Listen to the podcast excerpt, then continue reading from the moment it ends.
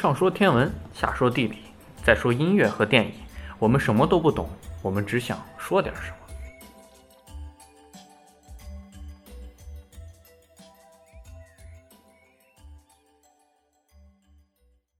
嗯，这一期的音乐，我们来聊一聊门德尔松的《仲夏夜之梦》。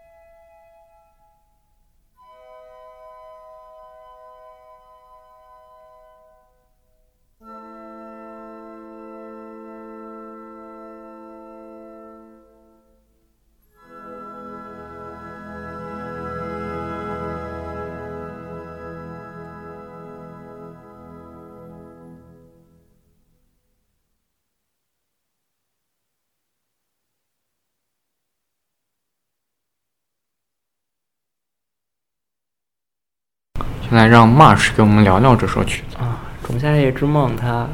这是题材取自莎士比亚的同名的喜剧，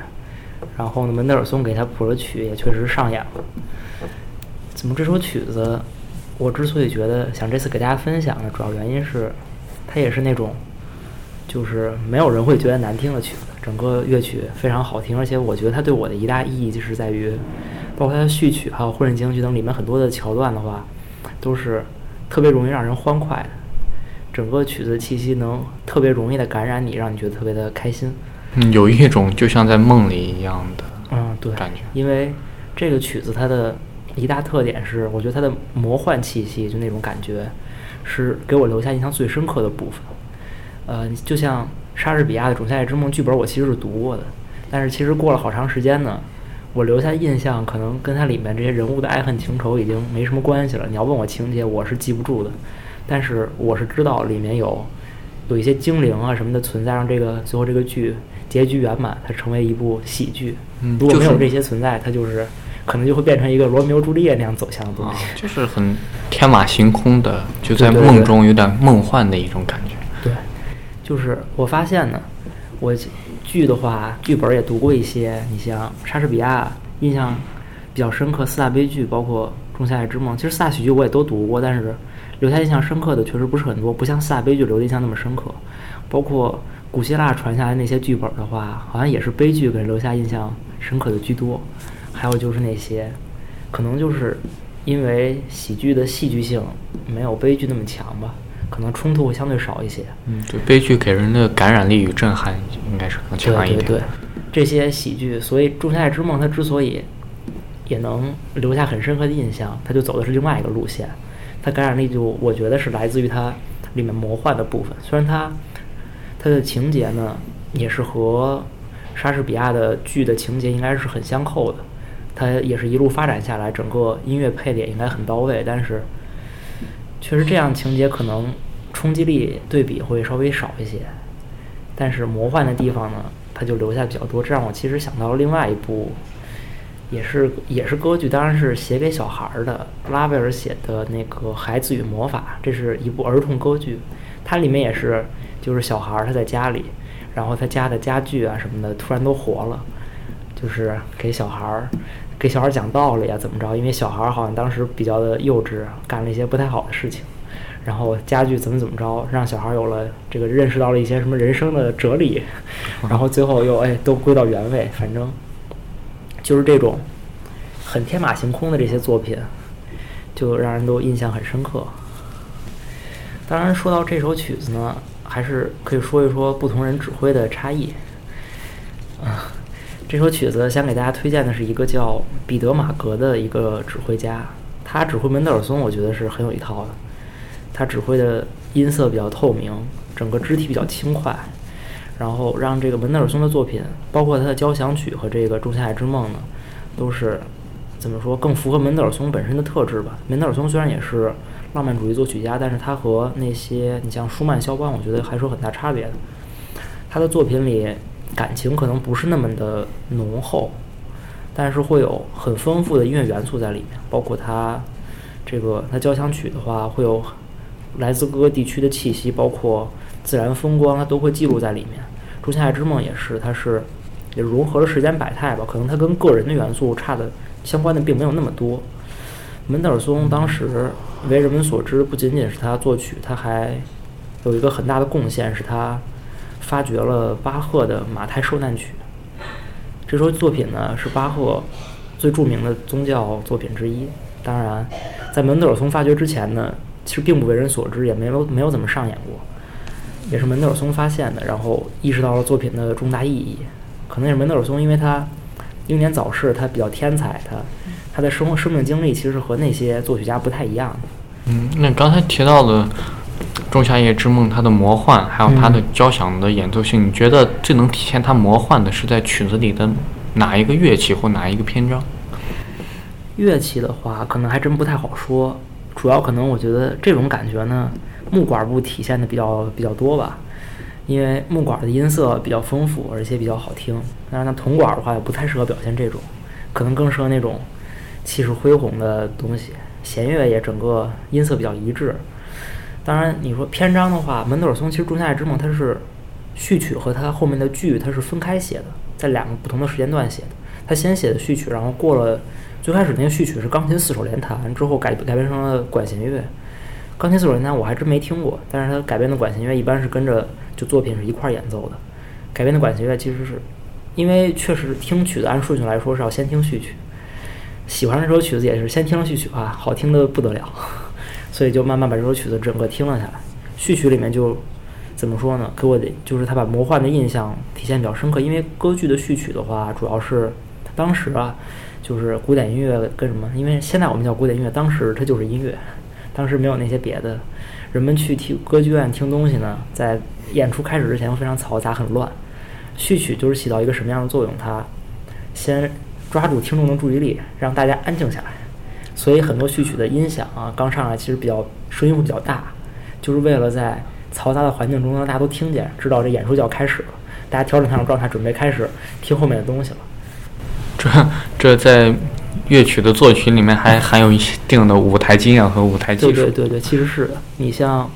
很多著名的序曲，其实都是有这种特点，然后它会。我觉得还是会稍微概括一下之后剧的内容，就剧里都会讲什么东西，他可能会做一个梗概，包括《仲夏夜之梦》，它就是把魔幻的气息给梗概了出来，在序曲里音色变化也很丰富，也是门德尔松天才所在。之前刚才说到拉威尔，其实也是他对音色的处理也是非常的好，他可他的那首波拉最有名的波拉罗舞曲，就是旋律是一成不变，真的是一成不变，只是节奏跟配器一直在变。他音色创造出丰富的变化之后，让这个曲子就得以进行下来。刚说到那个魔幻，其实我觉得对序曲没啥印象，就觉得那个后面有有一段好像是叫夜曲，觉得那个很魔幻，让听那个就想起就想到了那种沉睡魔咒那种黑暗的那种黑森林的感觉。嗯，夜曲确实夜曲这种，它不光是这个乐章的名字，可能确实也当时晚上嘛。它是这个时期，而且夜曲这种就是叫夜曲的曲子，一般都比较的没有那么向外，都比较向内。这个在我的聆听经验里，一般是这样的。因为他夜晚的话，我我是觉得人呢，他思思想比较丰富，容易胡思乱想。然后你做个梦，是吧？这都是晚上发生的事儿。你睡觉之前也经常，你玩玩手机，还老能玩出不同的感慨，跟白天也是不一样的。那夜曲跟小夜曲呢？小夜曲就不是夜曲了。它，你像莫扎特那些小夜曲，它其实是当时是男青年向女青年求爱的那种，更像是情歌一样。对对对，就傍晚的时候，这个在窗户底下，是吧？搁现在就是弹个吉他唱个歌，把姑娘给引出来。当时估计弹吉他的也少，但是反正就就这种感觉嘛，它是不太一样。